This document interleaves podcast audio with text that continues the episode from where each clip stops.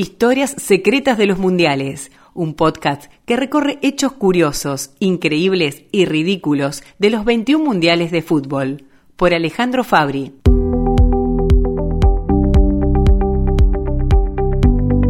Habían pasado cinco mundiales desde 1990 y la selección argentina no conseguía llegar a otra final.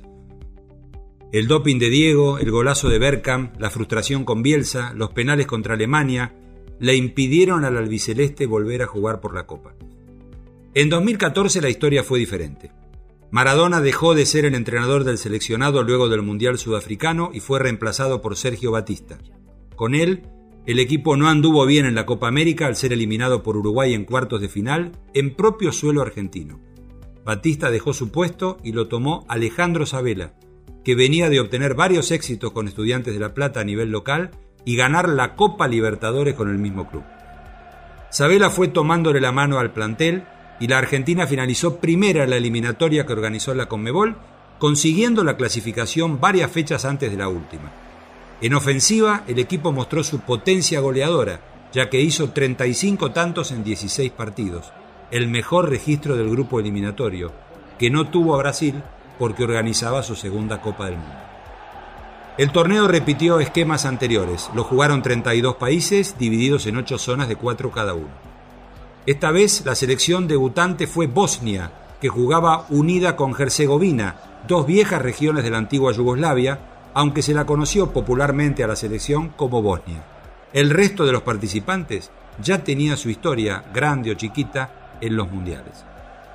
En la fase de grupo se produjeron varias sorpresas que cambiaron la perspectiva de lo que se imaginaba para la Copa de 2014. El campeón mundial vigente, España, debutó perdiendo 5 a 1 con Holanda, un resultado opuesto a lo que había ocurrido en la final de 2010, cuando los españoles se quedaron con la Copa ante los holandeses. Para mayor asombro, España perdió con Chile 2 a 0 en la segunda fecha y se quedó afuera del torneo, pasando holandeses y chilenos. Al equipo trasandino lo dirigía el argentino Jorge Sampaoli. Es común que el periodismo deportivo siempre califique a una zona eliminatoria como el grupo de la muerte. Esa denominación cayó en la zona D, donde Italia, Inglaterra y Uruguay lucharían por los dos lugares y la selección de Costa Rica quedaría eliminada casi antes de jugar. Todo lo contrario. Los costarricenses vencieron 3 a 1 a Uruguay en el debut y la prensa mundial imaginó que los uruguayos quedarían fuera del torneo tras semejante caída. Nada de eso pasó. Italia le había ganado con lo justo a los ingleses y era toda optimismo. En la segunda fecha, otra vez Costa Rica dio el campanazo al ganarle por la mínima a Italia, en tanto que Uruguay, con un doblete de Luis Suárez, derrotó a Inglaterra. En la última fecha, los ingleses se despidieron con un pálido empate ante Costa Rica, que increíblemente ganó el grupo. Uruguay derrotó a los italianos con un tanto del defensor Diego Godín y los mandó a su casa. Fue en ese partido cuando el delantero Luis Suárez mordió al defensor Giorgio Chiellini y fue duramente sancionado. No había ocurrido una situación parecida en los mundiales anteriores. La FIFA decidió suspender a Suárez, porque si bien el árbitro mexicano Marcos Rodríguez no lo advirtió durante el juego, la polémica posterior fue enorme. Suárez fue separado del plantel uruguayo y se le aplicó una suspensión de cuatro meses.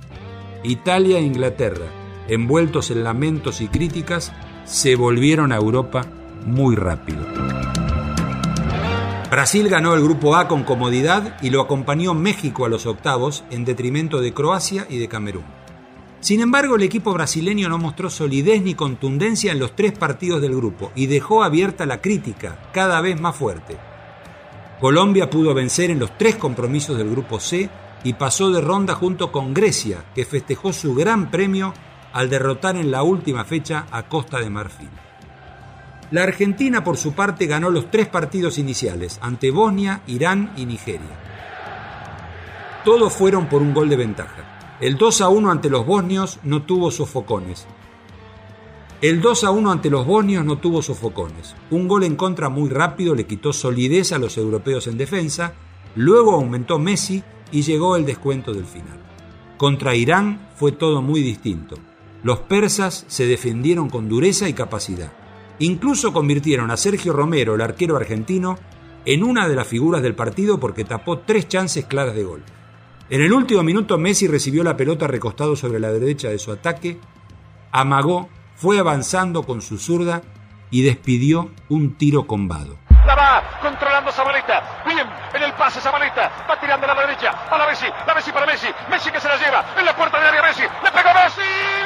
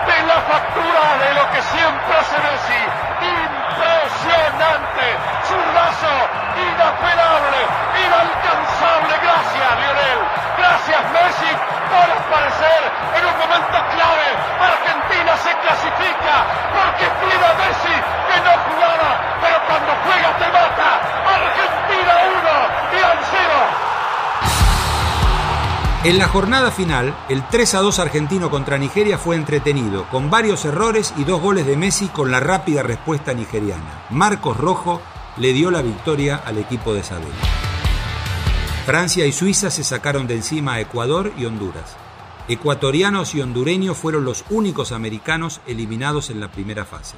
De 10 equipos del continente, 8 lograron avanzar hacia los octavos. Fue algo llamativo e inesperado, tanto como que Estados Unidos dejase afuera al Portugal de Cristiano Ronaldo y pasara junto con Alemania en el grupo G, lo mismo que Argelia avanzando con Bélgica en el grupo H en detrimento de rusos y surcoreanos. Entre el 28 de junio y el 1 de julio se desarrollaron los choques de octavos. El delantero chileno Mauricio Pinilla todavía se debe acordar de lo que pudo ser y no terminó siendo.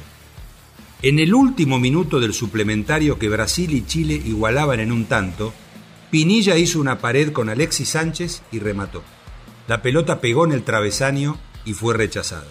Con ese tanto, Chile hubiese eliminado a Brasil en octavos de final en territorio brasileño.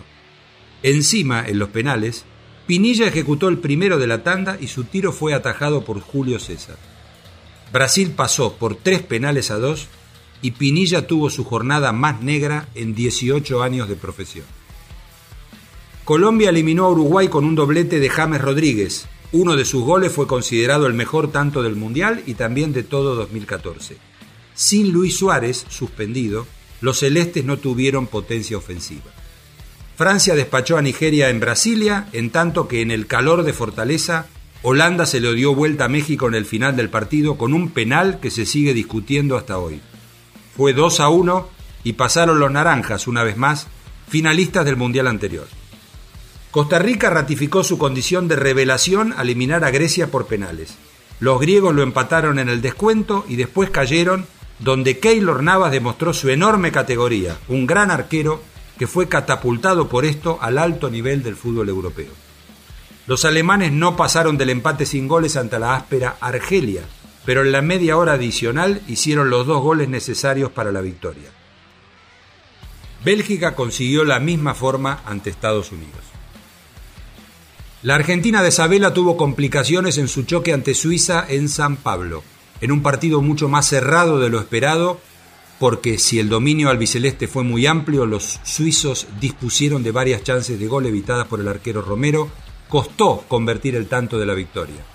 Cuando se estaban por cumplir los 120 minutos, Ángel Di María tomó una pelota fuera del área y la clavó con un bombazo espectacular después de un pase maestro de Messi que desorientó totalmente a la hermética defensa suiza. Los cuartos de final trajeron condimentos particulares. El más grave fue para Brasil, que si bien venció a Colombia 2 a 1, un rodillazo aplicado por el defensor Zúñiga en la espalda del crack Neymar dejó al brasileño afuera por el resto del torneo con grandes muestras de dolor. El rival del local en semifinales sería Alemania, que le ganó con lo justo a Francia gracias a un gol tempranero de Hummels y las excelentes atajadas del gigante Neuer. Holanda superó a Costa Rica tras un desabrido empate 0 a 0 donde el arquero holandés hizo milagros. La Argentina derrotó a Bélgica con un tempranero gol de Gonzalo Higuaín, aquí en el relato de Gustavo Vergara. Allí está arrancando Messi frente a la marca de Borín. Sigue Messi, arranca ahora frente a la marca de Witzel. Sigue Messi, la va tocando para Di María. Allí está Di María, enganchó para la zurda, sigue Di María, la puso en un rebote, le quedó Higuaín, le pegó gol. ¡Gol!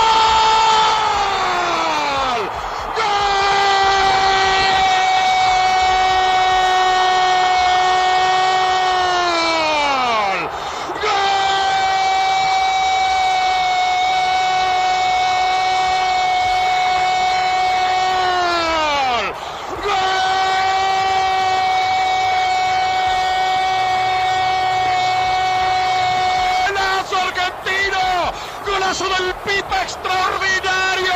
Estremece a Brasilia. El Pipa Higuaín la tomó de voleo. Impactante rebote a la derecha.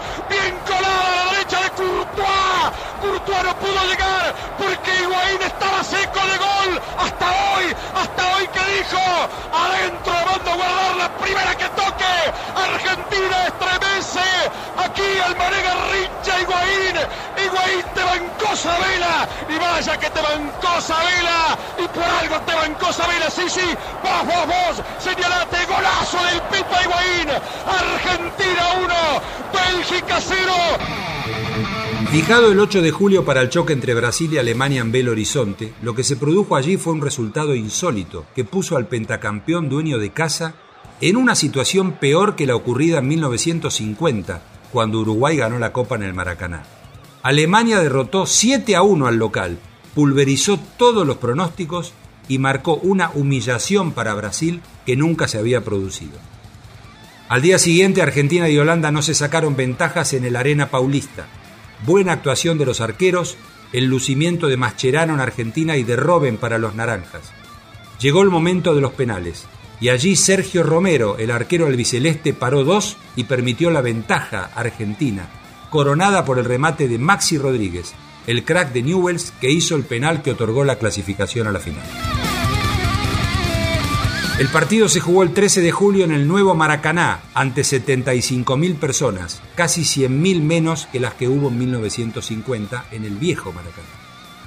Más de 20.000 argentinos aportaban su alegría y su euforia, en tanto la mayoría brasileña, llamativamente, hacía fuerza por el triunfo del equipo que los había aplastado cinco días antes y era nada menos que Alemania. El partido fue muy equilibrado, aunque la Argentina dispuso de las mejores chances. Gonzalo Higuaín dos veces, Lío Messi con un tiro esquinado que pasó junto al poste izquierdo del arco, y Rodrigo Palacio ya en el tiempo suplementario, desperdiciaron ocasiones netas de gol. Los alemanes tuvieron dos, incluso un remate en el poste, pero la Argentina golpeó más profundo. Sin embargo, a siete minutos de iniciarse los penales, el grandote Schurle le puso un pase preciso entre defensores argentinos a Mario Goetze y este venció a Romero con un tiro bien colocado. Ahí está Philip Lam, va tocando el medio, Schweinsteiger, Schweinsteiger para Jeremy Boateng, Boateng que toca la pelota para Hummels, Hummels que va tocando hacia adelante para Tony Kroos, se la va llevando Tony Kroos, la va tirando hacia adelante, intenta Alemania, se abroquela la Argentina, 7 minutos de la largue, 112 minutos 15 ya se han jugado, ataca Alemania, se viene con todo, a toda velocidad, el conjunto Teutón viene el centro, remate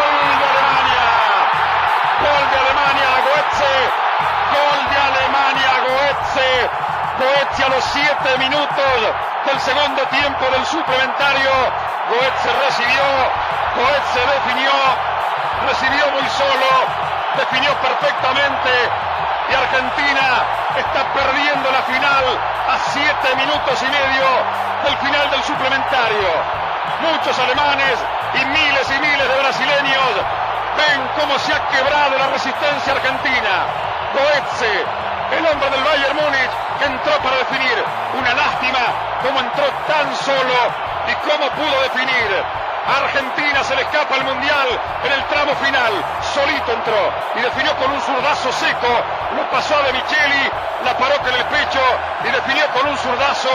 Goetze le está dando el Mundial a Alemania, lamentablemente. No hubo más tiempo. La Argentina subcampeón de la Copa. Lo mismo que había ocurrido en 1930 y en 1990. Y Lionel Messi, ahora sí, elegido como el mejor jugador de la Copa del Mundo.